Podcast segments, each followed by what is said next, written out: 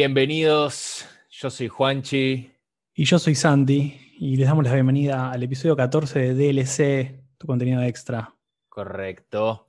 Si no nos conoces, somos un podcast de videojuegos en donde tratamos de encontrarle un poquito eh, la vuelta más, eh, más técnica, más, más, más artística también a los videojuegos, donde vamos en profundidad sobre géneros sobre elementos, sobre franquicias. Em, y hoy, hoy tenemos un, un, episodio que a nosotros, para nosotros es muy especial, pero antes de eso recordarles que pueden seguirnos en Instagram en arroba escucha.dlc y allí encontrarán todos nuestros enlaces para seguirnos en tanto Spotify como Anchor, Apple Podcasts, etc. Hoy vamos a estar charlando, como, como decía recién, sobre un. Es, es, un género, no es un género, bueno, es, es un estilo de, de juego, es, es, una manera de encarar eh, no solamente la narrativa, sino también las mecánicas y los sistemas eh, y las dinámicas dentro de, de, un videojuego, que es el sigilo o el stealth en inglés. Uh -huh. Muchas franquicias de renombre que, que, que, que, caen dentro de esta categoría, eh, que vamos a estar comentando, eh, entre ellas nuestra, y me animo a decirlo así, en plural, sí. En plural, nuestra franquicia sí. favorita. Eh, pero. Que es Metal Gear, vamos a decirlo ya. es Metal Gear, es Metal Gear. sí. Metal Gear, Metal Gear Solid. Eh, y, y, y, la mente maestra de Hideo Kojima-san. Uh -huh. Bueno, arranquemos. ¿Por dónde arrancamos? Vamos, si vamos, ya dijimos Metal Gear, ¿no? Sí. Eh, ¿Qué es lo que tiene Metal Gear aparte de, de lo que es eh, los personajes y lo que es la narrativa? Digamos, cuando hablamos de que Metal Gear es un juego de sigilo, eh, de hecho, el logo de Metal Gear histórico es. Eh, ¿Cómo era? Action Stealth. Ahora, ahora. Sí. Stealth sí, Action. El, el, el, lema decís, sí. Sí, sí. Stealth. Action. Uh -huh. Correcto. Sí, a mí lo que, lo que me parece interesante para, para, y tomando Metal Gear como, como un primer ejemplo, es justamente esto, ¿no? Como dividir un poco entre lo que es la mecánica del sigilo. Tactical, perdóname, es, perdóname, tactical sí. espionage action, nada que ver. Ah, Muy fanático. Bueno, pero, bueno, pero me viene al pelo, porque ¿no? justamente lo, lo mencionás, el tema del espionaje. Están los juegos, así como a grosso modo, para trazar una línea, ¿no? En, la arena, están los juegos que son de stealth o que son de sigilo porque tiene que ver con lo que es la narrativa del juego. Por ejemplo, los juegos de espías, digamos, donde técnicamente un espía no va, no, no, va a la confrontación, sino que la idea del espía, basándonos, digamos, en, en lo que sabemos del éter, ¿no? Porque yo no soy sí, espía sí, yo, no, yo ni tampoco, nada. No, no, no, no, por eso. No, no, por favor. Entonces, lo que sabemos del éter. ¿Te gustaría ser un espía? popular. Puede ser. ¿Te gustaría? Puede ser, pero, pero no lo soy. Creo que tenemos una visión como un poquito, un poquito lavada de lo que es, ¿no? De las películas. Absolutamente. absolutamente. Creo que no sé si debe ser muy interesante la vida del espía. Interesante pero... seguro, pero eh, sana probablemente no. Sí, sana no creo. Eh, pero, pero bueno, obviamente Metal Gear como Splinter Cell, por ejemplo, otra gran franquicia que, tiene, que, que toca estos, estas temáticas. Eh, o incluso um, Metal Gear Splinter Cell, y me falta una, que ahora no me está saliendo el nombre. Eh, ¿Cuál es la otra que decimos? Hitman, ahí está. Bueno, esas tres eh, franquicias, de alguna manera, la narrativa del juego también acompaña lo que es la mecánica. Lo cual me parece como súper interesante desde un punto de vista de análisis de eso y de cómo en esos juegos está como mucho más elaborada, mucho más desarrollada, que en otros juegos que toman la mecánica como una mecánica más. Es decir, no te obligan a hacerlo, no te obligan a ser sigiloso, no te no obligan a usar el ambiente y los espacios y modificarlos o aprenderte los patrones, digamos, que, tienen eh, los patrones de movimiento, por ejemplo, que tienen los enemigos, los guardias y demás, para poder avanzar. ¿no? Hay otros juegos que se valen de la mecánica, pero que no necesariamente te obligan a hacerlo. Entonces, esa me parece como una primera gran diferenciación de los temas que vamos a hablar hoy, ¿no? De los juegos que lo aprovechan, lo desarrollan y está como 100% enfocado a eso, y otros juegos en donde es una mención honorífica, digamos, ¿no? la sí, que es una opción, que es un. donde es más una opción que, una, una, constante, ¿no? Eh, Exacto, sí. En estas tres franquicias que mencionabas, Metal Gear, Splinter Cell y Hitman, eh, el sigilo o el stealth, a ver, es obligatorio, en algunos casos, algunos niveles te obliga, ¿sí? En otros no, pero en muchos, en muchos casos, en, mucho, en muchas áreas, podés elegir el approach que tenés, pero en la gran mayoría de, los casos es una obligación hacer las cosas de forma lo más silenciosa, sigilosa posible, como para poder avanzar en el juego. Metal Gear, por ejemplo, uno puede tener un, encarar el juego de una forma más violenta o más de frente, eh, pero el, juego en sí mismo, los personajes te desalientan a hacer eso. Em, Hitman es un juego donde es especial Hitman porque eh, eh, da la ilusión y va más allá de ser una ilusión, pero da esta, esta cosa de tener control sobre un ambiente y moldearlo a gusto de uno para poder avanzar como uno quiere. Splinter Cell, más parecido a Metal Gear, eh, uno puede hacer las cosas de forma eh, no sigilosa, pero hacerlo tiene sus penalizaciones. Eh, en Metal Gear perdés, tiempo, perdés municiones, perdés recursos que van a ser preciados más adelante. En Splinter Cell también te vas perdiendo la posibilidad de acceder a determinada información. también perdés mucha inmersión, ¿no? Pero eso es una cuestión que, ya no, es, no es vinculante eh, perdés acceso a, determinados lugares a los que solo puedes eh, acceder si tienes un encare sigiloso. Y en Hitman pierde absolutamente toda la esencia. Em, y, aparte Hitman es un, juego, es un juego de disfraces y es un juego de... Eh, es un juego de, ok, acá tenés este ambiente, tenés este... Eh, es, bueno, sandbox, ¿no? Porque es cada nivel es un sandbox. Correcto. Acá tenés, acá tenés este sistema. Nosotros, desarrolladores, creamos este sistema. En tu objetivo principal es el asesinato de determinado personaje. Eh, tiene esta, este tagline, tiene este, este lema que es The choice is yours. La, opción es tuya, ¿no? La, decisión es tuya. Eh, cómo querés hacerlo tenés determinadas maneras, tenés una pletora de, opciones para llegar a ese objetivo, podés eh, directamente ir y pegarle un tiro, eh, podés envenenarlo con comida que sabes que va a comer en algún momento, podés hacerlo caer por un lugar porque sabes que va a recorrer determinado lugar, eh, podés hacerlo ingresar a un lugar y ahí encontrártelo y, asesinarlo con, esta cuerda que tiene, que no sé cómo se llama, que asesina, digamos, ahorcando el personaje 47. Pero es, ok, es elige tu propia aventura, Hitman, ¿no? Porque eh, entras, te, tiran este pequeño mundito, que es cada uno de los ambientes cerrados, y uno lo puede, puede hacer que determinado NPC tome determinada actitud determinado camino en consecuencia a la acción o interacción del usuario. Eso, eso gatilla otra acción del personaje que, hay, que es el objetivo, y eso completa el sistema que uno está queriendo, este, digamos, encarar para poder cumplir la misión principal. ¿no? Y ninguno de los otros juegos que hablábamos, que son Splinter Cell y Metal Gear, tiene esta posibilidad. Eh, Splinter Cell y Metal Gear son más lineales en ese sentido. Tota-, totalmente. Por eso, por eso una, de las cosas que vos mencionaste en el sentido de, la inmersión o de, o de, por ejemplo, digamos, Hitman, si entras a los tiros y vas a matar a la persona de entrada, probablemente no te vaya muy bien capaz que lo podés lograr en algún nivel quizás un poco más sencillo, más fácil, no sé, pero pierde gran parte de la esencia del juego. Entonces, un jugador que va a jugar Hitman, veo que ya sabe cómo tiene que encararlo. Y si no lo sabe, al menos le genera como cierto interés.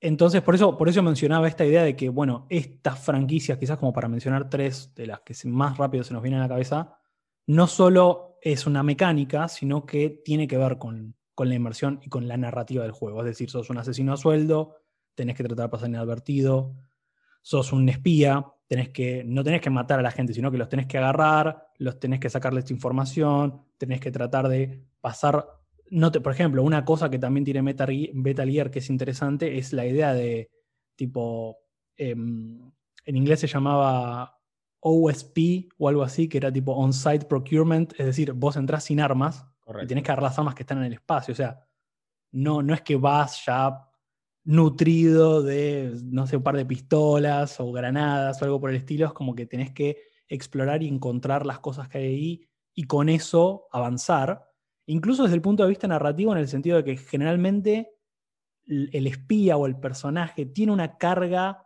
de, ok, estamos haciendo las cosas por izquierda, ¿no? Estamos haciendo las cosas no según las leyes de guerra o de las leyes políticas o leyes diplomáticas de, digamos, del mundo. Entonces es como, bueno, si alguien te encuentra, nosotros vamos a desconocer todo tipo de actividad con vos, no te vamos a conocer, vamos a decir que no sabes quién sos, quién sos, sos una persona que está tipo solo haciendo esto porque es un terrorista o alguna cosa por el estilo. Entonces, todo ese tipo de cosas ayudan a que la inmersión, ayudan a la inmersión y alientan a que no entres a los tiros y mates a todos, sino que trates de pasar inadvertido. Y por eso me parece tan, tan importante. En otros juegos, como, como mencionábamos antes, que ahora vamos a pasar a desarrollarlos un poco, tiene más que ver como, ok, bueno, tenés que avanzar por tal nivel, si querés evitar un enfrentamiento sin sentido o evitar, no tenés muchos recursos y tenés tipo, no sé, los arbustos ahí en el mundo y podés pasar advertido, bueno, vas y lo haces, pero no tiene tanto que ver con, la historia de ese personaje, con el objetivo final de ese personaje. Sí, e, e, e, esta segunda categoría que mencionaste eh, también, digamos, usa, eh, digamos, eh, toma como principal fuerza, si se quiere, el desarrollo de ambientes y sistemas no tan sofisticados, pero sí en términos de ecosistemas, toma prestadas cuestiones de, juegos como los que mencionábamos recién y presenta escenarios en donde el jugador puede, si así lo desea, si quiere tener ese, acercamiento a, la jugabilidad, eh, utilizar determinados elementos como arbustos altos, recovecos, túneles, zonas de oscuridad, zonas de oscuridad placares, lockers, baúles, eh, lugares donde uno puede esconderse como para encarar la, eh, la, historia de otra manera. Pero no tiene esta cosa emergente que tiene eh, Hitman o Thief, en donde si, si, dependiendo de cómo uno encara la jugabilidad, la narrativa cambia. también esto ocurre en Dishonored, en donde uno puede ir eh, con, eh, de frente marche, o puede hacerlo de manera sigilosa y asesinando a la menor cantidad de gente posible, como también puede ocurrir en Splinter Cell.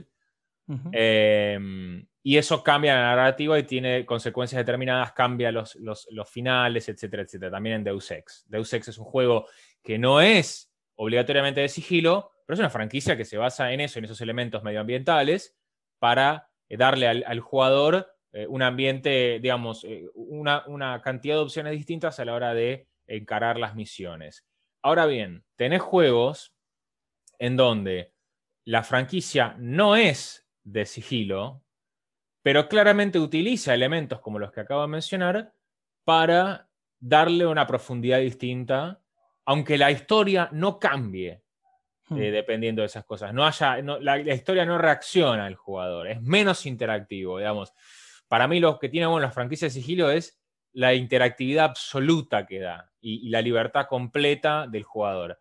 Em, The Last of Us es el primer juego que se me viene a la mente en donde, eh, tanto en el primero como en el segundo, uno puede hacer las cosas de manera sigilosa y en muchas ocasiones uno podría argumentar que está obligado a hacerlo porque no hay manera de sobrevivir, sino pero en determinadas ocasiones y dificultades, en donde los recursos abundan un poco más, uno puede ir a los tiros contra tanto los zombies como los seres humanos en The Last of Us con Joel o con Ellie, y no pasa nada, y, el, final no cambia, las cinemáticas no cambian, la narrativa no cambia. Sí, eh, completamente. Y ahí, perdón que te interrumpa ahí, pero por ejemplo, e, ese caso particular, em, en The Last of Us ponele que puede, ahora vamos a igual charlar un poquito más como desde lo técnico, ¿no? De qué cosas em, hay que tener en cuenta, ¿no? O qué cosas tiene, digamos, la jugabilidad de, sigilo o, la mecánica de sigilo. Pero al menos en The Last of Us, una cosa que, me, más allá del recurso, es que aunque sea, le encontraron la vuelta con el tema del, sonido y los clickers, ¿no? Que es como, ok, podemos matarlos rápido y de entrada a los tiros, pero como los clickers son muy sensibles al sonido porque no te pueden ver, bueno, tenés que al menos ser como silencioso. Y son muy peligrosos también, ¿no? Porque si fuese un enemigo. hit kill, Claro, si fuese un enemigo vulnerable, sí, bueno, no me importa. Pero los clickers te tocan básicamente y, la, perdés. perdés. Tota-, totalmente. Por eso digo que aunque sea ahí, es como que. Ok, es, es como. Es como cómo Naughty Dog ve el sigilo. Me parece que eso es el. como la eh, la fundamentación que le encuentro, digamos. Eh, pero bueno, aunque sea, decís, ok, bueno, se nota que dentro del guion no, no fue una cosa tirada al azar, sino que tiene, aunque sea un, sentido ahí, ¿no? Sí, y, bueno, aquí es donde entran los elementos de diseño y, y, desarrollo que hacen que los juegos de sigilo sean tan, vamos a decir, identificables, ¿no? O los juegos que se roban cosas del sigilo sean tan identificables, digamos. Eh, el, jugador en los juegos de sigilo tiene determinados indicadores que le permiten eh, tener control sobre los ambientes. Y, acá es donde entra el desarrollo de la inteligencia artificial de los guardias de los, de los, y, de otro tipo de, eh, digamos, personajes interactivos que tenga el juego y sus capacidades cognitivas, vamos a decir, entre comillas. tenés, bueno, aquí también entran objetos, por más que suene extraño, porque alarmas, cámaras, luces, eh, entran en juego desde un punto de vista de la visión. Después guardias tienen visión, olfato a veces y, en general tienen también eh, un, oído reactivo. Los conos de visión que nos hacen ver en un mapa qué, potencialidad hay de que se, se, descubra nuestro personaje.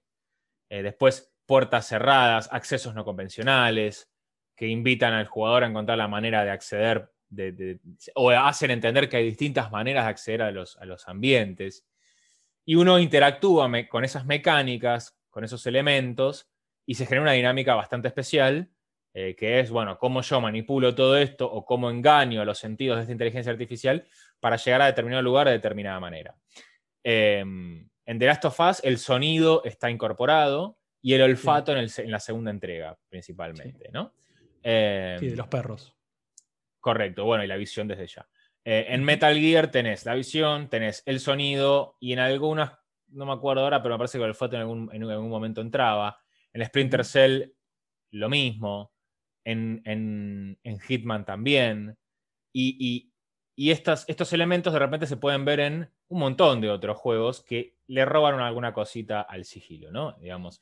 Eh, a ver, un juego que le saca un poquito es eh, los últimos eh, Tomb Raider, por ejemplo. Claro, a mí me ha pasado en Tomb Raider que si me descubrían empezó el nivel de nuevo porque me gustan mucho los juegos de sigilo y no quiero que me descubran. Entonces, a la primera que me descubren, reinicio el nivel. Y entonces yo elijo jugar de manera sigilosa en ese juego, que tiene la cuestión de la luz y de la visión que van de la mano para darte la opción de ir, escabullirte de alguna manera y sacarte encima enemigos de una forma silenciosa y aislada. Eh, después el Outlast, por ejemplo. El Outlast es un juego de terror en donde el personaje lo único que puede hacer es esconderse y correr, entonces la visión y el sonido son muy importantes. Alien Isolation, lo mismo. Alien Isolation no es un juego de sigilo, es un juego de terror, pero claramente un juego de terror en donde la amenaza es más poderosa que nosotros como personaje. Eh, el tema de esconderse y utilizar la visión y el sonido las luces, las sombras, entran a un escenario central porque no hay, eh, es lo que son nuestros mejores aliados para, avanzar. Eh, no sé si te, se te ocurre alguno más.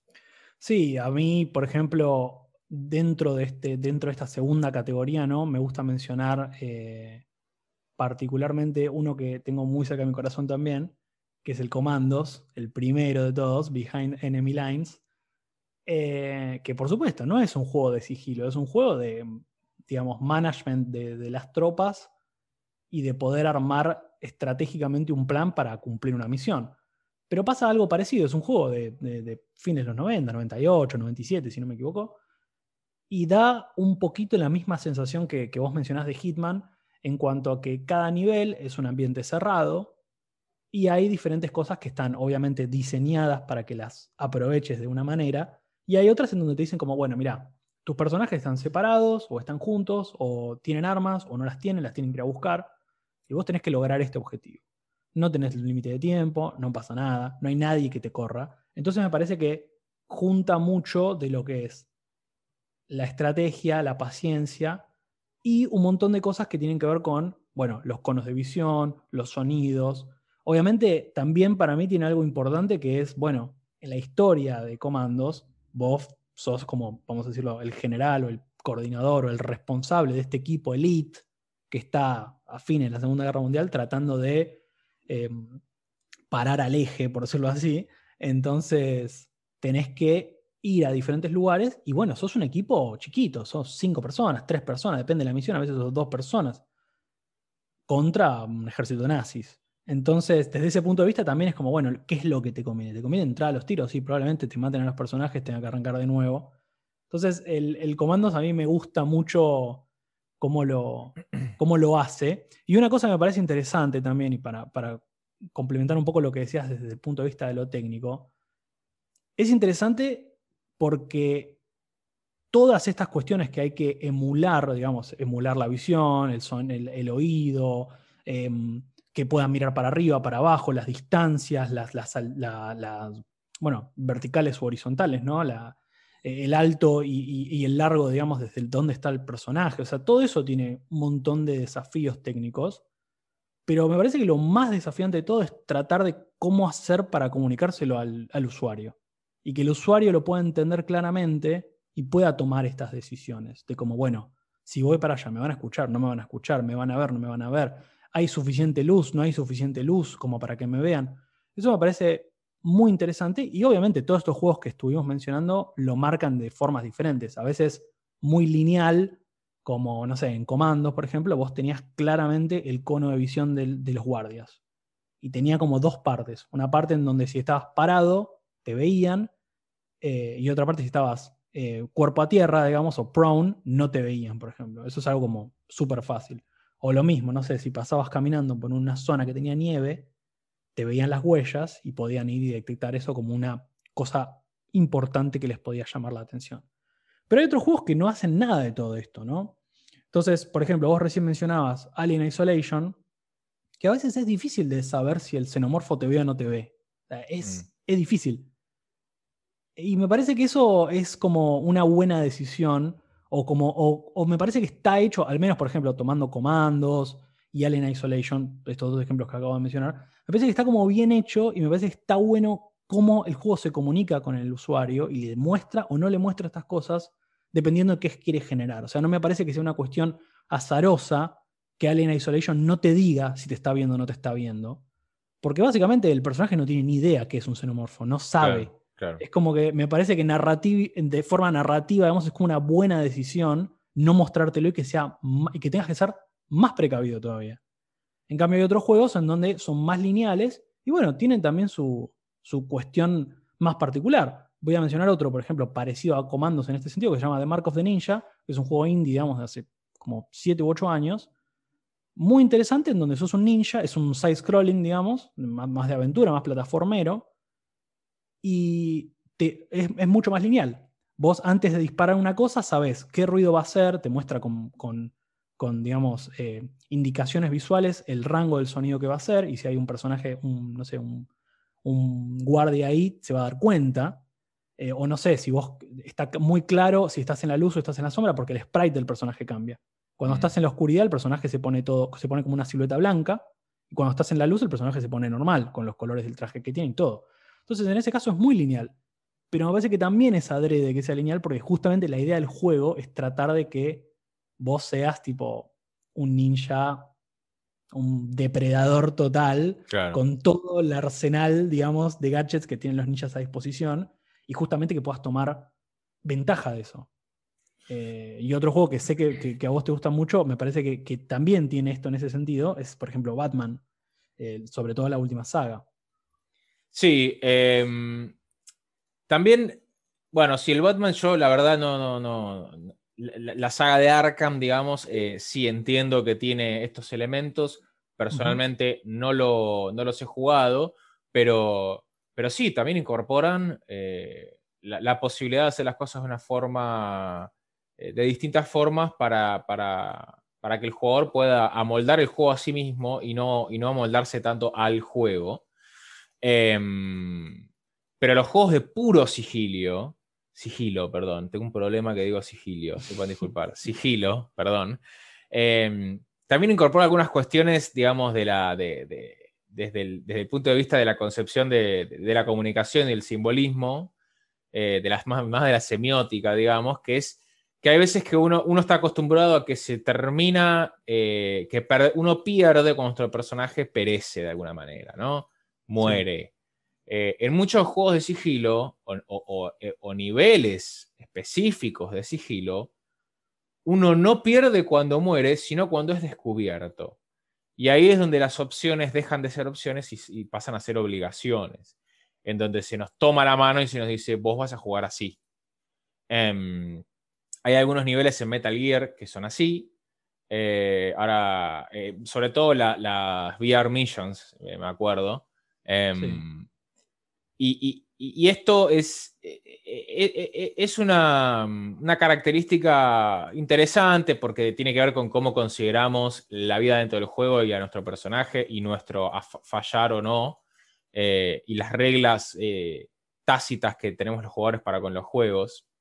Em, y también a mí lo que me atrae mucho, bueno, vos recién hablabas de Alien Isolation, eh, en el tema de Batman no lo pondría porque es un superhéroe y a mí me enferman los superhéroes, pero está esto de la, fragilidad que tienen los personajes en general, de no ser superpoderosos, de no ser, o como decías vos, ¿no? de estar fuera de la ley, de estar en un ambiente delicado porque no pueden ser descubiertos justamente porque eh, quedan expuestos ante, o ante la ley o ante, o ante la muerte, eh, de, ser descubiertos. Entonces, la narrativa va de la mano con la jugabilidad. Pero, eh, por ejemplo, en, eh, bueno, en Alien Isolation, en el Outlast, eh, en The Last of Us, bueno, en Metal Gear, si bien en general uno, tanto Snake como Raiden son personajes entrenados y de elite, están con, con digamos, están contra, contra, contra muchísima más gente la que pueden, digamos, no son superpoderosos, ¿no? Digamos, están contra chances bastante malas en el caso de ser descubiertos. Y, bueno, y recuerdo también eh, Siphon Filter, una franquicia que, me encantaría que vuelva alguna vez, que hecho ya, ya lo hemos hablado en algún episodio. Pero tiene que ver con esto de la fragilidad de, los cuerpos, digamos, ¿no? De, ser personas, de, que son más realistas de lo, de lo que estamos acostumbrados en los juegos, donde ser descubiertos implica eh, estar expuestos a una situación mortal para los personajes y esto ayuda también a la narrativa.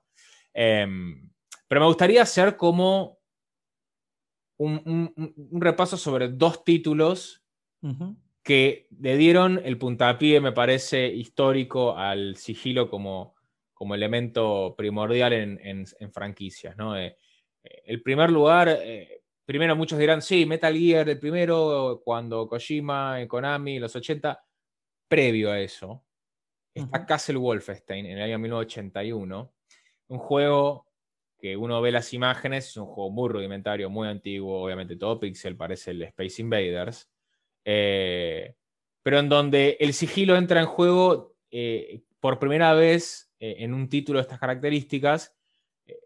Muchos conocerán el Wolfenstein de la era del primer, del primer Doom, por ejemplo, que ya era más en pseudo tres dimensiones. No, acá estamos hablando ya de un primer, primer título de Wolfenstein eh, mucho más, más antiguo, eh, y ahí se introduce la noción de más, más, más rudimentaria, pero del sonido y de la visión como cosas que hay que tener en cuenta para que los guardias no nos vean y podamos progresar a través de los niveles y llegar a robar los planes de los nazis en la Segunda Guerra Mundial, que es un poco la, historia de siempre con eh, Wolfenstein. Y después llega Metal Gear. Eh, pero Metal Gear lo lleva por, como que le, da una rosca bastante más, eh, siente un paradigma, ¿no? De bien de joven Kojima. ¿Qué te parece? Sí, estoy completamente de acuerdo. A mí me parece que el caso de Metal Gear, eh, o sea, se nota que Kojima es un fanático de estas historias. Eh, me parece que hay algunos settings muy, muy, muy particulares. Bueno, lo dijimos, la Segunda Guerra Mundial lo es, sin dudas. Em, y de hecho, la Guerra Fría, bueno, la Guerra Fría sin, más todavía, porque por el, por el contexto en sí mismo. O sea, la Guerra Fría se basó, justamente fue una guerra de inteligencia y contrainteligencia. Correcto. Era como tipo, bueno, ver qué estaba haciendo el otro bando para yo tratar de trabar los planes. Era como una cosa, era como casi, casi, sí, casi un juego de stealth, porque una de las características que tiene justamente es eso, es tratar de ser paciente y recopilar información o, o inteligencia para poder estar un paso adelante del enemigo. Entonces, en ese sentido me parece que que los 80 eh, ya, digamos. Un de cultivo ideal. Ideal, completamente ideal. O sea, se nota que Kojima creció mirando estas historias, eh, creció en esta época. Entonces, bueno, si bien los 80, ya hacia fines de los 80, la Guerra Fría obviamente estaba llegando a su fin, claramente todas estas, estas cuestiones, particularmente en Estados Unidos y en Europa, quizás en los países tercermundistas como el nuestro, por ejemplo, o en Latinoamérica en general, no, no sé cómo se vivió esta época, pero seguramente en países europeos, y países del mundo, Japón, bueno, sí, en nuestro caso sí, claro. Em, entonces, me parece que, como, como, decía, fue un caldo de cultivo ideal y me parece que es el setting perfecto para esto. Sí, por eso Metal Gear 3, digamos, es bueno, me lo sacaste la boca, sí. Es, lo mejor para mí. De hecho, es mi preferido, sí. Claro, es como la joya de la saga de Metal Gear. Digamos. Metal Gear 3 es como que Kojima agarra toda, toda esa bibliografía, esa filmografía que tenía en la cabeza y que le generaba tanta creatividad y lo pone todo en un mismo juego. La Guerra Fría, los espías, el sigilo, eh, la cosa más realista, mágica, digamos, mm. eh, y fantasiosa de algunos personajes de, la, franquicia, de, digamos, de la historia. Eh, agarra este, este agente encubierto y, también los agentes y dobles agentes que se cruzan en el camino. Este, y triples agentes también. Triples agentes, ¿no? Y por eso, y por eso, claro, por eso la historia de Metal Gear termina siendo tan eh, compleja de entender muchas veces y, es por, y, tiene que ver con esto, ¿no? Tiene que ver con... Eh, tiene que ver con el sigilo, tiene que ver con la época de la Guerra Fría, con los 80, con las películas eh, noir, con las películas de espías. y, muchos de estos juegos toman, toman cosas de ahí. Em, hay algunos juegos independientes. Bueno, no quiero dejar de mencionar el Gunpoint, que es un juego que no solamente tiene una música espectacular por Ryan Ike, sino que aparte eh, es un juego muy gracioso, eh, con, gráficos retro completamente, pero que nuestro objetivo es no ser detectados eh, en ningún momento y entrar a hacer determinadas distintas misiones en ambientes verticales, digamos, planos y verticales. Con, la, verdad que lo recomiendo mucho, porque aparte tiene una cuota de humor muy, muy linda. Em, pero después me acuerdo, bueno, Invisible Link también. Em, el Medal of Honor 1 yo siempre lo recuerdo con mucho cariño porque tiene algunos niveles de mucho, eh, así también, ¿eh? la Segunda Guerra Mundial, eh, inteligencia, y, estamos, el agente Patterson y tenemos que, hay, algunos niveles donde tenemos que tener documentación falsa para que no nos, no nos arresten, digamos, todas esas cosas a mí en general me, me, gustan mucho. pero bueno, sí, las franquicias más, más conocidas son Metal Gear, eh, eh, bueno, Dishonored eh, juega mucho con esto, pero también ahora, ahora dudo, porque en realidad Dishonored lo puedes jugar como quieras. Assassin's Creed comenzó siendo una franquicia de puro sigilo, te diría, y pasó a ser un híbrido entre RPG, acción, aventura. Mundo abierto. Sí, sí, es un poco de todo. Eh, otra, otro punto interesante en la historia es eh, el lanzamiento de Thief en el 98, que, juega muchísimo con esto y que, sienta las bases para una nueva generación de juegos de sigilo, eh, aunque Metal Gear 1 ya había salido, pero es como que le hace la competencia.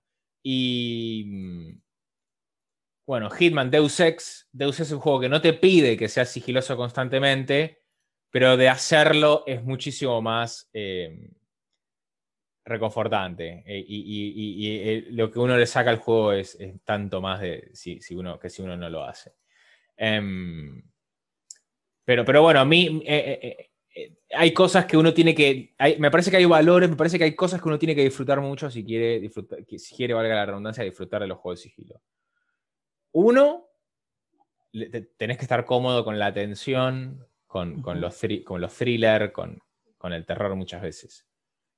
Tenés que tener ganas de meterle mucha, mucha paciencia, eh, de observar, de aprender, de fallar muchas veces y de ir aumentando la habilidad de uno y la versatilidad de, uno.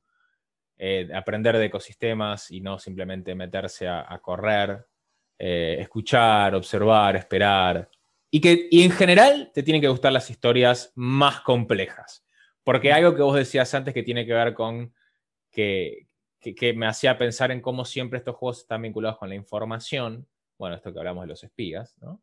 Sí. Eh, y, y, en general eso hace que las historias sean punto no central, pero sí tangencial de, estos juegos. Y si no te gusta leer, si no te gusta escuchar diálogos, si no te, no te interesa nada de eso, probablemente, no sé qué opinas, pero no te van a interesar estos juegos. Sí, completamente. A ver, ah, si yo tuviese que definir en cuatro o cinco características así parecido a lo que estás diciendo vos, o sea, la información es clave, o sea, en ese sentido la paciencia, eh, quedarte en los, en los safe points, por decirlo de alguna manera, o en los vantage points, dependiendo de qué juego o qué franquicia estés jugando, pero quedándote ahí, mirando, analizando el patrón de movimiento que tienen ciertos personajes, tratar de, pensar estrategias sobre cómo moverte y cómo manipular. Y esas son, me parece que, otras dos cuestiones que tienen que ver con el espacio. O sea, controlar el espacio, conocerlo Conocerlo, eh, perdón, controlar el espacio, conocer los movimientos que vos tenés, porque todos los personajes que estuvimos mencionando en los diferentes juegos no se mueven todos iguales. Correcto. Algunos tienen que ver con su expertise dentro del juego y otros con las cuestiones técnicas. O sea, Metal Gear Solid, Snake es un capo, espía, militar, tremendo, pero o sea, no pudo saltar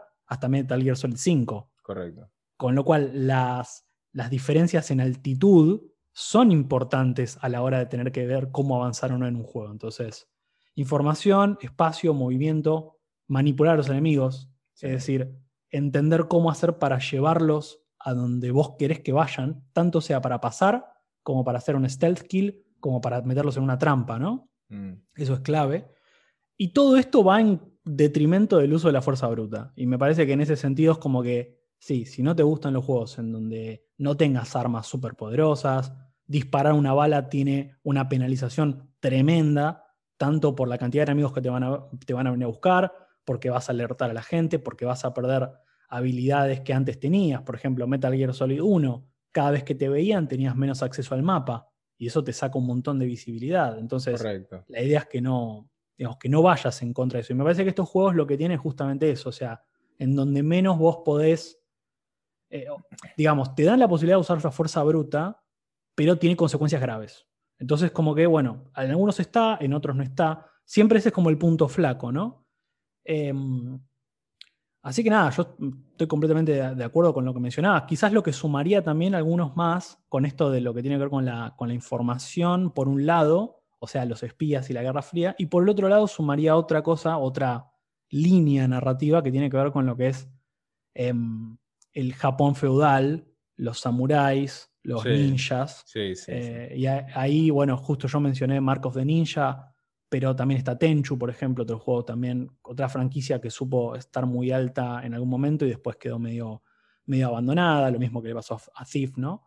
Mm. Em, o, por ejemplo, hace poquito que eh, From Software sacó Sekiro, que está bien más orientado, digamos, en lo que es la acción y demás, pero bueno, con muchos elementos que tienen que ver con el sigilo.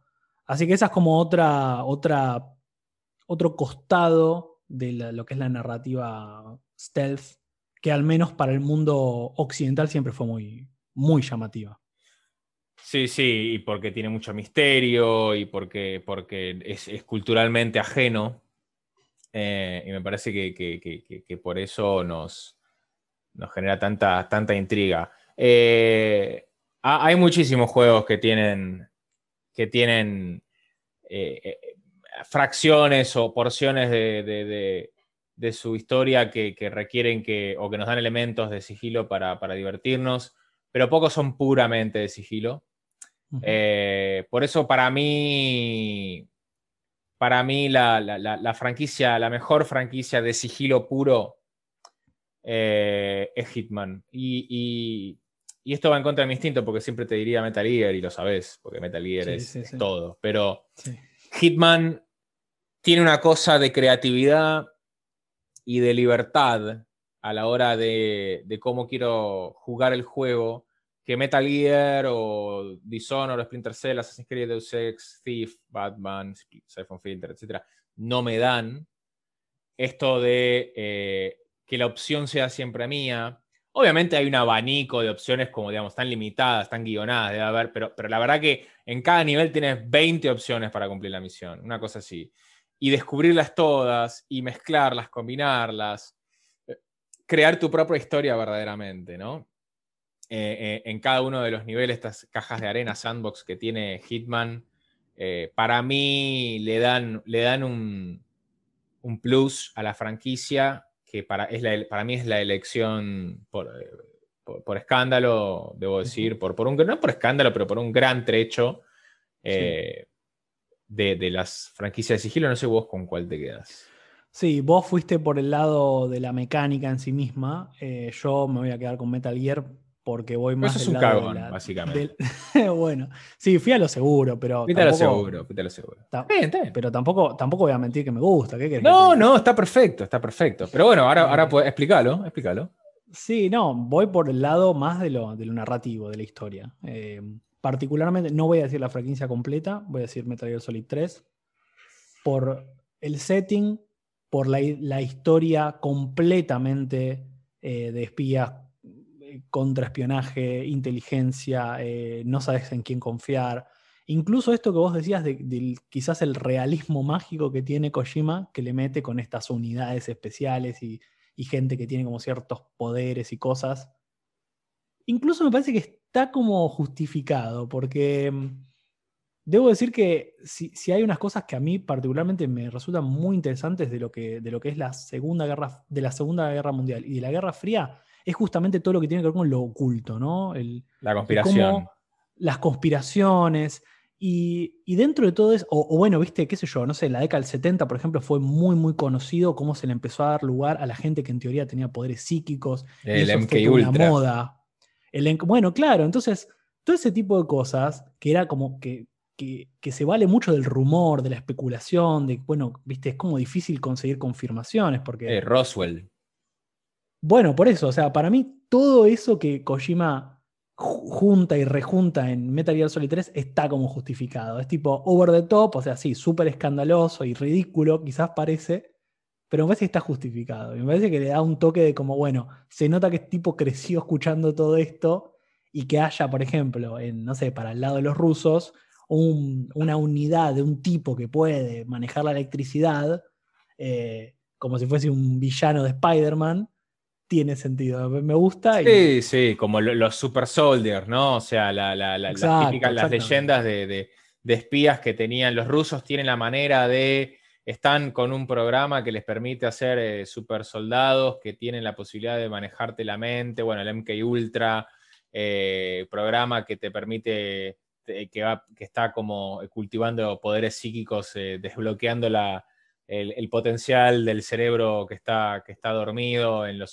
seres humanos, que permite tener poderes psíquicos y lo van a usar para controlar la mente de la ciudadanía, y este, colonizar mentalmente al, enemigo, digamos. Sí, sí, sí, todo eso es, claramente el alma de Metal Gear Solid 3 eh, y Metal Gear Solid en general, eh, pero el 3, el 3 es todo.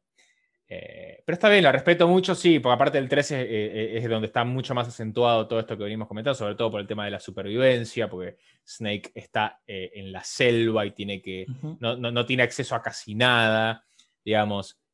son, tanto Hitman como Metal Gear Solid 3. Hitman, toda la franquicia, y Metal Gear Solid también, toda la franquicia son, son enormes íconos del sigilo eh, y, que han explotado de la mejor manera y, generando base de fanáticos que así lo justifican. Eh, digamos, juegos de elite, triple A, lo que quieras, eh, pero realmente destacables, ¿no? y premium, premium completamente. Bueno, hasta acá entonces el episodio número 14 de DLC, tu contenido extra. Hablamos de Sigilo, Stealth, de Metal Gear, de Splinter Cell, de Hitman y mucho más. No se olviden de seguirnos y escucharnos. No, lo pueden hacer en escuchar.dlc por Instagram y desde allí pueden entrar a todas las, las bases de, operaciones que tenemos, Spotify, Apple Podcasts, este, Anchor, etcétera Santi, por como siempre, muchas gracias. Nos encontramos la próxima. Chao a todos.